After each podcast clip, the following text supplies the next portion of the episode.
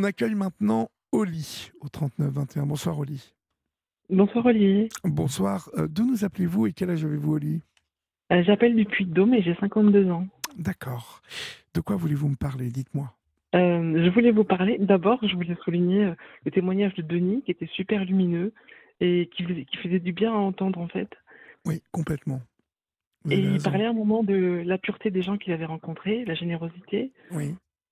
Le fait qu'ils n'étaient pas intéressés. Et en fait, euh, ça arrive à mon sujet. J'aimerais beaucoup que les institutions, euh, notamment la MDPH, qui s'occupe euh, la Maison des personnes handicapées, aient la même approche vis-à-vis en fait des enfants porteurs d'un handicap. Oui. Qu'est-ce qui, Euh, qui maman- dire ça Dites-moi? Ah ben, je suis maman d'un petit garçon, euh, enfin qui a 11 ans maintenant, Oui. et qui est autiste. Et euh, alors, c'est un petit bonheur sur pattes. Euh, il- enfin voilà, il est super joyeux, c'est un enfant formidable. Tout se passe bien avec toutes les personnes qu'il rencontre. euh, quand il était qu'avec nous en famille, bien sûr, tout bébé. Oui. Et puis un jour, on doit faire face à la MDPH pour euh, qu'il ait des droits ouverts, en fait, pour la scolarisation notamment. Oui. Et là, ça se complique. Parce qu'en fait, la MDPH, elle est censée soutenir les, les parents ou les personnes porteuses de handicap, les accompagner et faciliter en fait euh, tout, ce qui est à mettre en place. Et c'est pas du tout ça, en fait. En fait, on a l'impression d'être devant un tribunal où on doit défendre la cause de son enfant alors qu'on n'est pas du tout armé pour ça. Euh, par exemple, euh, quand mon enfant devait rentrer au CP, on m'a dit s'il n'a pas une AVS, donc quelqu'un qui l'accompagne de façon individuelle toute la journée, il ne pourra pas faire son CP. Donc euh, j'ai Et fait la quand, et demande. quand alors- on sait la difficulté à avoir une ABS, euh, c'est euh, c'est une contradiction, vous voyez, parce que, Exactement. ben, parce que la MDPH, ils sont bien gentils, mais Mm. obtenir une euh, ils devraient être les premiers au courant, mis au courant qu'il y a un délai tout le temps. On se demande pourquoi d'ailleurs il y a ce délai, parfois de plusieurs semaines, voire de plusieurs mois. hein. Maintenant, c'est minimum six mois ici. Ah bon, bah, vous voyez, comme ça, Ouais. c'est parfait, tout fonctionne. Ah non, non, c'est n'importe dingue, quoi. Et, c'est n'importe quoi. ben ouais. Et du coup, j'ai dû. euh, donc j'ai fait la demande. On m'a dit, tu n'auras jamais une AVS pendant 24 heures parce qu'il allait à l'école que, au, dé- au début, là, les qu'à mi-temps, en fait. Oui. Puis au CP, il devait y aller plus longtemps. L'école devenait obligatoire. Mhm. Et euh, donc, euh, la MDPH, euh, au début, m'a refusé. Donc, j'ai demandé un rendez-vous, enfin, de, me défendre, en fait. On a rendez-vous avec un médecin et euh, un instituteur ou une institutrice détachée d'éducation nationale. Et euh, j'y suis allée avec mon fils pour qu'il voit les bonnes. Et je me rends compte que toutes les personnes qui prennent les décisions ne connaissent pas les enfants pour qui ils prennent des décisions. Euh, chaque fois que mon enfant a rencontré euh, le CESAD, l'orthophoniste, l'ergothérapeute, les instituteurs, ça s'est toujours très bien passé.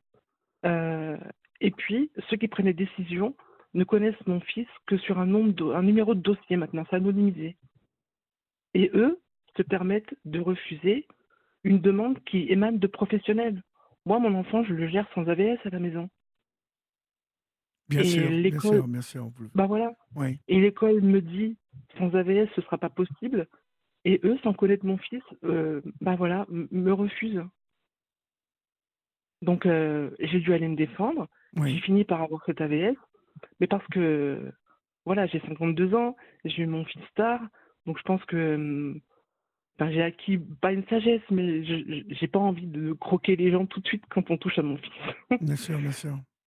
Peut-être qu'à comprends. 30 ans, je l'aurais fait.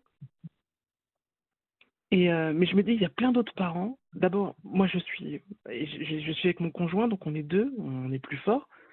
Mais il y a des parents seuls, des familles monoparentales, des gens épuisés, fatigués, et, Ouais. euh, et en fait, qui n'ont pas la force d'aller se défendre. Et c'est des enfants qui sont laissés sur le carreau. Et je trouve ça profondément injuste, en fait. C'est profondément injuste et euh, Ouais. ce sont ces enfants-là qui de- dont on devrait le plus s'occuper en plus. Mais ouais. et ce sont les enfants qui ont le plus besoin d'attention, le plus besoin d'être euh, accueillis. hein. On parle de euh, comment comment disons comment appelle-t-on déjà euh, Vous savez, il y a un terme, pas l'incursion, mais euh, pour euh, L'inclusion. l'inclusion. Voilà, ça c'est Oui. un mot qu'on entend beaucoup depuis des années. Oui. hein. Et puis, euh, on se rend compte qu'il y On l'entend.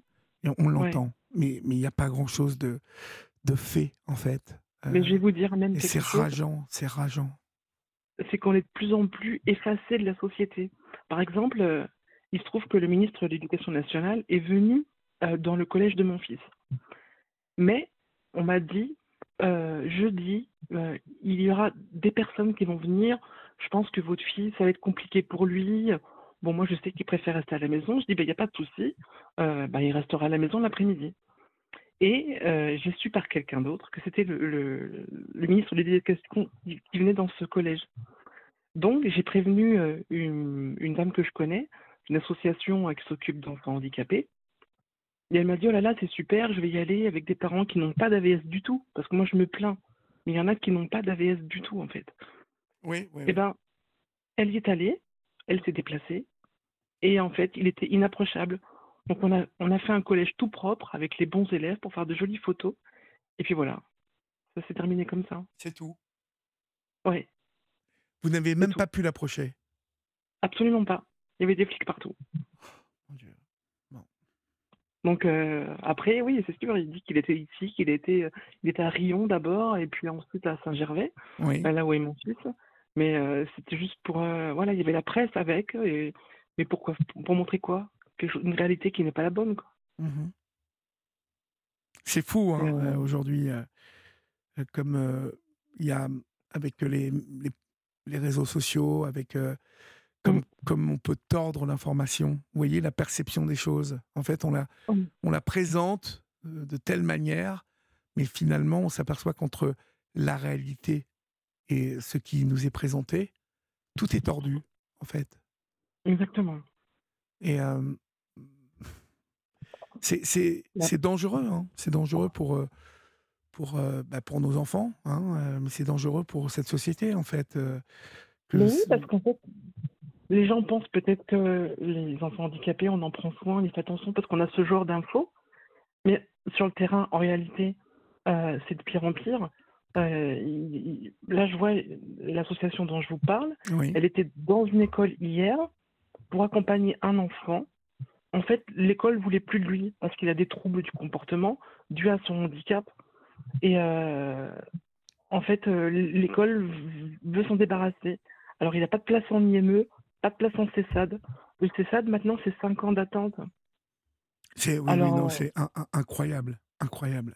Ben oui, on a des plans autisme qui nous disent partout que maintenant, il faut un- un- une détection précoce vers 18 Oui, mois. oui, Et si c'est pour rien en faire pendant 5 ans, quel intérêt? Oui, oui. C'est- fou. C'est fou de, de, de voir que finalement, les, les, les parents euh, d'enfants euh, porteurs de ces handicaps sont seuls. Ouais. sont seuls? Ouais. On ne les aide pas. Ils sont livrés totalement à eux-mêmes. Alors en fait, on nous donne une aumône. On a l'allocation euh, pour un enfant handicapé. Oui, mais bon, c'est bien déjà d'avoir une aumône. Hein, mais euh, Mais c'est pas ça qui, Mais non, qui va faire que mon fils euh, puisse avoir un travail ou, enfin, ou au moins tenter, espérer, l'approcher. Est-ce qu'il a des copains? Non, en fait, il est assez solitaire. Il me dit qu'il s'en fout des copains. Ouais, Euh, il ouais. est autosuffisant. C'est un petit bonhomme qui va vous dire euh, la capitale de- des pays du monde entier, le nombre d'habitants qui peut s'y trouver, et qui n'aura pas envie de vous dire combien font 5 fois 6. Oui. oui. Donc en fait, c'est des gamins qu'on tord aussi à l'école parce qu'on ne va pas chercher leurs propres compétences pour essayer de les développer. On veut qu'ils aient les, les, les mêmes acquis que tout le monde, Mhm. Alors qu'en fait, euh, il y a des choses qu'il faudrait laisser et d'autres qu'il faudrait mettre en exergue. Mais euh, c'est trop difficile. C'est trop difficile, oui. Ouais. Ouais, c'est Et trop comment est-il perçu euh, Alors, du coup, à l'école, il y est allé au Bah, final? Ah oui, alors il est au collège, là il est en sixième cette année, Oui. et euh, je viens d'avoir, euh, on vient d'aller avec son papa à l'ESS juste avant les vacances, Mhm. et là il, il a une AVS pendant 12 heures. Il y va quasiment qu'à mi-temps, Mhm. parce qu'il se fatigue très vite en fait. Il est compétent, mais il se fatigue vite. D'accord. Et euh, du coup, euh, on nous a dit que pour la cinquième, ben, il lui faudrait de nouveau une AVS à temps plein, et même pour la pause méridienne, c'est-à-dire le temps de la cantine, il mange juste deux fois dans la semaine. Et il emmène son pique-nique parce qu'il a des gros troubles alimentaires. Et heu, bah, du coup, je suis un peu en panique parce que je me dis que je je je je vais être jetée et je me demande ce que je vais faire l'année prochaine. Oui. C'est quand même, heu, c'est fou. C'est fou parce que finalement, il y a que vous qui cherchez là, qui bossez sur l'avenir de votre enfant, en fait. Personne n'y ouais, réfléchit, personne n'y pense, en fait, de, heu, mais ouais, ouais. heu, c'est que là, on on enfin, on est 2 à réfléchir. On ben, on il se trouve que comme on a besoin de beaucoup de temps pour être disponible pour ses prises en charge et pour quand il n'est pas à l'école, en fait, on on a décidé de travailler à la maison. Mmh Donc on a cette chance. Mais je me dis, heu, si on trouve rien et s'il y a pas d'AVS et si on voit que le système nous lâche, et ben, en fait, on on va sans doute, j trouver un un infographiste ou quelque chose, quelqu'un qui puisse nous le former parce qu'il aime ce qu'on fait, en fait. On fait de l'impression pour les concours équestres Oui, et heu, bah, en fait, on a aussi pris cette boîte un peu pour éventuellement pouvoir la lui transmettre rien d'autre ne ne peut être trouvé. d'accord. Mais heu, tout le monde n'a pas cette chance Mais et tout il le monde pourra la pas gérer, mettons? Vous pensez qu'il pourra il aura non, ouais, il aura besoin d'aide, il aura besoin d'appui, cet enfant? Alors il a 2 frères, je me dis que peut-être, heu parce que nous on l'a eu tard, donc on ne sera pas là éternellement Oui, et hem et puis, ouais et je voulais aussi juste dire un petit mot sur les fratries qui souvent sont très impactées et on on c'est compliqué de de penser, en fait. alors les fratries, qu qu'entendez-vous par la développer? Dites, heu, dites Heu, le bah, fond en de fait, votre il a 2 pensée. petits f il a 2 petits frères, ils sont très proches. Ils ont 9, 10 et 11 ans, mes Oui, enfants oui, et en fait, heu, je trouve qu'il devrait y avoir des espaces ouverts pour les frères ou les sœurs qui qui ont un un frère ou une sœur porteur d'un handicap pour pouvoir dire parfois l'injustice qu'ils peuvent sans doute ressentir, les petits bonheurs qu'ils peuvent vivre aussi. oui. Mais je trouve qu'il manque d'espace pour s'exprimer, en fait. On leur demande de comprendre en prenant pas forcément le temps de de leur faire lâcher un peu, heu, ce qu'ils pourraient trouver négatif. Mmh Parce Oui, que par exemple, heu, ben, mon grand, il mange quasiment ce qu'il veut. Quand pour mes 2 petits, je leur demande au moins de goûter avant de de ne pas aimer. Donc ils ils ont du mal et et puis le grand peut faire une colère et on peut attendre une demi heure qu'ils se calment. Quand eux, au bout d'un quart d'heure, je vais leur demander de se calmer quand même.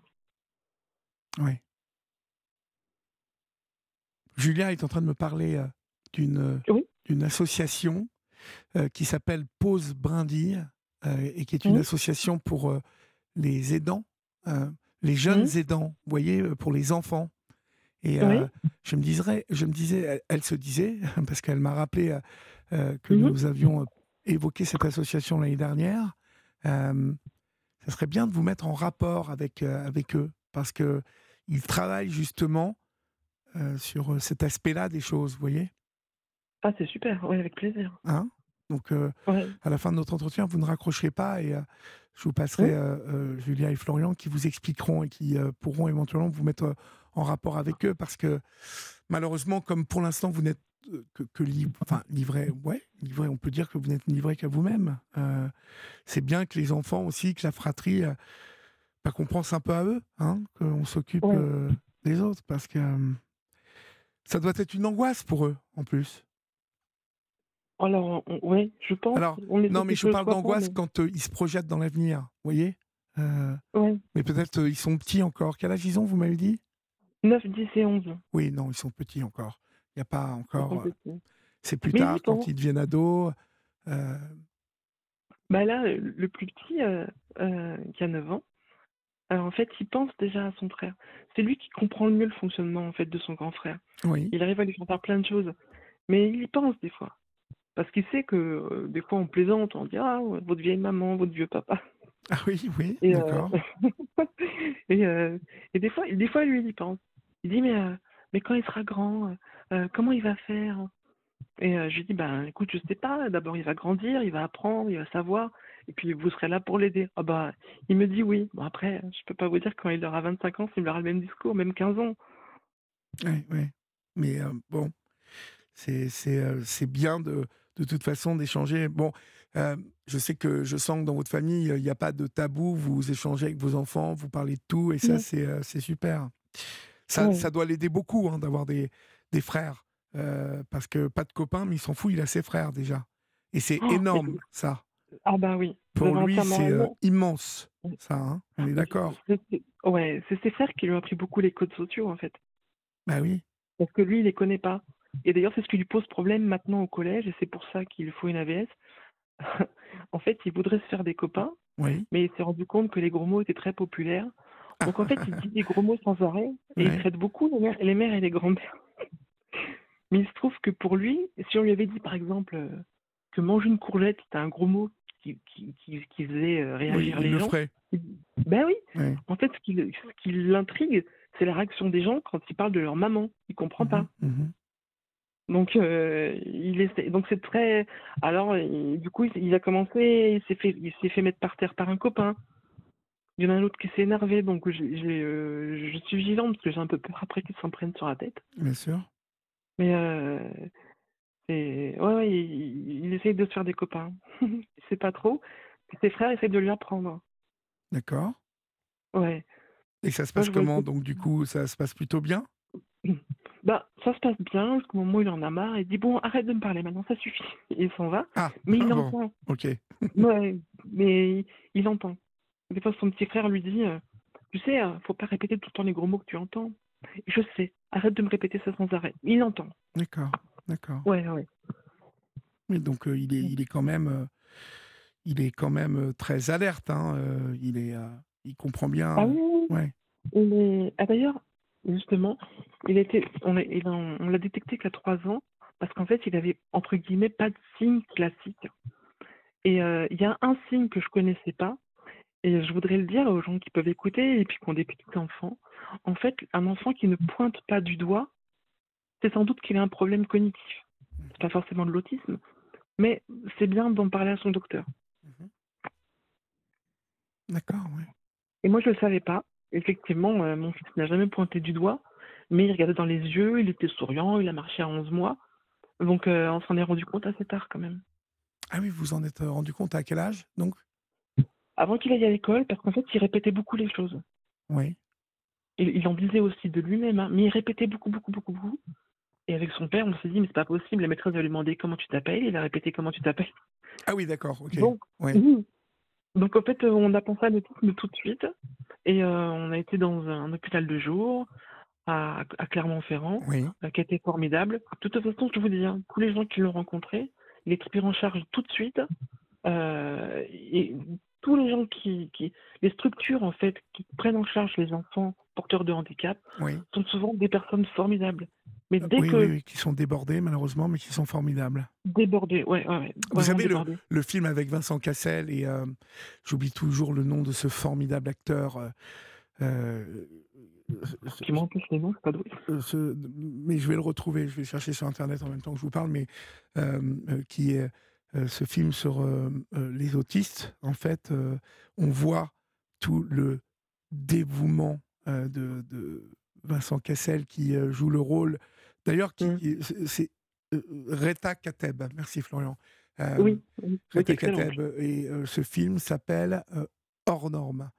On, on- on- on voit en fait le, eh, le sens que, que donnent ces gens à leur mission. Ils, ils se mettent en quatre pour ces gosses, en fait. Ah oui, Ils ouais. créent ces associations parce qu'ils ont quelque chose dans le cœur que on est beaucoup à pas avoir. hein. Je dirais, je dis nous parce que même on peut être parent de d'un enfant porteur de handicap et pas et pas se sentir capable même de créer une association, de de se mettre au service de ces enfants comme eux se mettent, se mettent au service. Je dis ça parce que ce film, il retrace la, la- la- réelle existence hein, de... Ils jouent tous les deux, hein, et Reta, Kaber, Reta Kateb, le, le rôle de personnes existantes. Euh, Ils se sont inspirés euh, et on voit euh, dans ce film mais combien ils sont obligés de refuser et, et qu'ils en prennent, ils en prennent toujours parce qu'ils ont un cœur aussi grand que, que, que le monde entier. Quoi. Ils, ils prendraient le monde entier s'ils pouvaient. Et, et on, vient chercher, on vient leur chercher des noises quand même. Voilà. Et euh, je oui, trouve que dans ce film, on voit toute la, toute la dualité.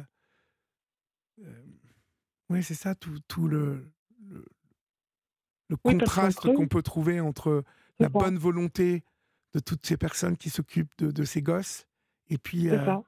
Leur lumière montre la, le côté sombre en fait, des institutions. Ouais, ouais, ouais. Et, et c'est violent hein, quand on est parent. En fait, on n'y est pas du tout préparé. Hein. Et moi, la MDPH, je ne savais pas ce que c'était. Et je me souviens que l'assistante sociale, quand la première fois qu'elle m'a fait remplir le dossier, donc mon fils avait trois ans, elle me dit Alors, je vais vous dire quelque chose, ne vous vexez pas, mais alors, je vais vous aider à le remplir. Il faut vraiment marquer, pas aggraver, mais en gros, il faut être sans concession avec les lacunes de votre enfant. Ne vous inquiétez pas, ce n'est pas contre lui. Et j'ai vite compris après. Parce qu'en fait, il minimise les choses.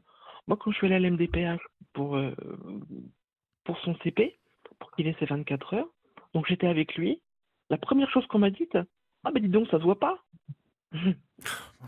J'ai un SMS là d'une maman qui m'écrit, euh, qui dit Je suis seule avec trois enfants, dont une fille euh, de 20 ans, autiste Asperger et hyperactive. Je suis épuisée. Et en effet, la MDPH ne me soutient ni n'aide ma fille, mais j'en ai euh, plus besoin que beaucoup car je suis fatigué. Euh, qui est, euh, m'aidera à protéger cet enfant? Je suis isolé avec mes deux autres enfants qui s'éloignent de moi et fuient leur sœur qui les étouffe, qui saura nous entendre, nous familles, qui saura aider nos, nos, enfants, qui peut me soutenir au financement quand la MDPH ne me suit même pas. vous, vous qui nous avez écrit vous nous demandez d'être mis en lien avec euh, Oli. Euh, n'hésitez pas à me écrire un SMS là, au 73921, pour euh, nous donner votre numéro de téléphone. et comme ça, nous, nous, si Oli, vous en êtes d'accord, hein, bien évidemment, on vous mettra en rapport. Parce qu'il n'y a que hein, bah, finalement des parents qui jouent un peu les huggies, les bons tuyaux, qui s'échangent le système D auquel ils sont, auquel ils sont confrontés. Hein, parce que Bon, je connais très, très bien ce problème, Oli. Mmh. Euh, et euh, je, je, vois et constate la souffrance et la fatigue dont cette maman nous parle. Euh, cette angoisse, cette peur aussi qui habite ses parents, qui savent qu'un jour, ben, ils disparaîtront, ils, pourront, ils seront vieux, ils tomberont malades, et que deviendront ces enfants? C'est aussi au cœur des préoccupations quotidiennes des, des, des parents. Euh, oui, parce de mettre à l'abri ses enfants. Parce que quand ils grandissent, plus ils grandissent, c'est moins il y a de structure en fait. Et puis plus ils grandissent, plus ils peuvent être seuls. Et plus ils grandissent, ces enfants, plus ils peuvent être vulnérables. C'est-à-dire euh, se retrouver euh, manipulés sous influence de gens qui n'hésiteront pas, parce qu'on sait qu'il y a des salopards partout, qui n'hésiteront pas à les exploiter, vous voyez, à les manipuler. Donc c'est c'est quelque chose qui est extrêmement flippant, en fait. Et, c'est insupportable de, de, de, penser que on ne puisse pas aider les parents qui, qui, vivent ça. Ce qui est encore plus insupportable, c'est que quand on voit un président qui fait l'autisme une cause nationale, mais le plan autiste 2, le plan autiste 3, mais qu'en vérité, sur le terrain, il se passe rien, quoi. C'est mais c'est quoi tous ces plans-là dont vous parlez? Parce que. Eh ben, c'est le plan Autisme 3 pour la détection précoce, pour la, meilleure prise en charge, pour euh, la création d'antennes sur les CESAD. Le CESAD de mon fils, euh, il a un périmètre tellement restreint qu'on a mis plus d'un an à trouver une maison, en fait. Parce que tout ce qu'on trouvait était hors zone. Hors zone, ça veut dire tu sors du CESAD, tu n'es plus pris en charge, et si tu veux rentrer dans un autre, c'est 5 ans d'attente. Donc on était obligé de se restreindre dans, dans ce périmètre, en fait. C'est, mais ouais, c'est, tout ça. C'est euh, un, collège, le CESAD m'a dit, il est trop loin, on n'ira pas, prenez un autre collège. C'est euh, les mises en place des, transports, enfin, c'est, c'est des accompagnements, c'est un enfant des fois qui refuse d'aller, c'est trouver un médecin qui comprenne, c'est euh, un dentiste qui comprenne. En campagne, c'est compliqué. Donc forcément, c'est énergivore, quoi. Nos enfants sont des bonheurs à vivre je ne changerai pas de fils pour rien au monde. Non, bien Mais évidemment. pour lui, j'aurais souhaité qu'il ne le soit pas, juste pour lui. Ben oui, pour nous, c'est un bonheur. Mais euh, il nous, ça nous fait rebondir, ça nous rend meilleurs parce que on doit sans arrêt trouver des nouvelles idées. Mmh. Mais quand je vois le monde dans lequel il va aller, Ouais. Pour vous, c'est un vrai bonheur, mais pour lui, comme vous le dites, un jour, il ne vous aura plus. Et donc, Exactement. heu, c'est là que que l'angoisse, heu, que ses parents, vous parents, vous pouvez avoir. Ouais, non, c'est terrible, c'est terrible. Parce qu'on peut pas êtes MDPH qui était censé être normalement, est son ADN, c'est ça, c'est accompagner, faciliter, heu et c'est compenser les handicaps. Moi, on m'a dit: «Oui, mais vous comprenez, si on donne 24 heures à votre fils, heu, qu'est-ce qu'on va dire à à des parents d'enfants qui sont en fauteuil roulant?» et j'ai dit à la dame, je dis: «Mais vous vous devez compenser les handicaps, pas les comparer. Il y a pas Mais un oui, handicap qui est pire ou meilleur qu'un autre, Mais vous n'importe quoi». savez, malheureusement, aujourd'hui, je vais vous dire, c'est Mmh. horrible, hein, ce que je vais vous dire, mais les gens de la MDPH qui, heu, Mmh. je pense, il y a il y a quelques années, il y a 20 ans, il y a encore 15 ans, étaient beaucoup plus, heu, réceptifs. Mais pourquoi? Parce que, heu, il y a 15-20 ans, tous ces troubles-là, on avait du mal à les détecter, on avait du mal à les diagnostiquer. Mmh. Alors qu'aujourd'hui, il y a de plus en plus d'enfants qui sont diagnostiqués, heu, avec, heu heu, des autismes, légers ou, moyens ou profonds. Mais, Mmh. les, légers et les moyens auront des problèmes dans leur vie, devront être aidés par la MDPH. Mmh. les 10, dysplasie, dyscalculie, heu, dys, heu heu, vous voyez tous ces enfants qui doivent être accompagnés. Bah, le problème, c'est qu'ils font des choix aujourd'hui. Exactement. Ils font des choix parce qu'il y a pas de pognon pour tout le monde. C'est ça, je crois, Et donc c'est heu comme ça que vous vous retrouvez avec une dame de la MDPH qui dit qui vous dit: «Ah bah, ça se voit pas». Elle ne se rend pas compte même de c'est-à-dire que je pense qu'elle est tellement noyée dans ses calculs pour pouvoir, et heu, vous voyez, jongler, c'est qu'elle n'a mê même plus la conscience que ce type de parole peut excessivement blesser. C'est ça, ils ont perdu leur humanité, quoi. Ouais. Sauf que quand vous êtes tous les jours, comme, cette, heu, maman, heu, m m'écrit ou comme ce que vous me racontez lit, bon, voilà. Mmh. Écoutez, en tout cas, merci, d'avoir pris de votre temps pour, ce témoignage. J'ai le numéro de téléphone, donc Florian va vous le communiquer hors antenne et puis Oui. n'hésitez pas à me redonner des nouvelles, vraiment, vous connaissez le chemin, d'accord? Avec plaisir, Donc Olivier. Merci de votre écoute, nous serons, je me ferai le le enfin, nous, nous ferons, avec toute l'équipe, le le relais, heu et l'écho de votre voix, hein, ici sur Europe 1 parce que quand je dis que cet espace, il est pour vous, il est il doit être le relais de nous tous, heu, vous tous, vous toutes, les, heu, les personnes qu'on n'entend jamais, au moins que cet espace, serve, à revendiquer, à faire avancer un peu les choses, et à rappeler, que nous avons, nous parents, des devoirs envers nos enfants, mais que mais que le le l'État a un un rôle et a une mission à jouer auprès de ses enfants, que c'est Oui. incontournable et qu'il faut l'assumer cette mission. Parce qu'eux Mmh ont vraiment plus besoin que qui quiconque. Ces enfants doivent être protégés, et voilà. On vous embrasse, Oli. Je vous en prie. je vous embrasse. Je vous en prie, au revoir. Au revoir, à bientôt. revoir.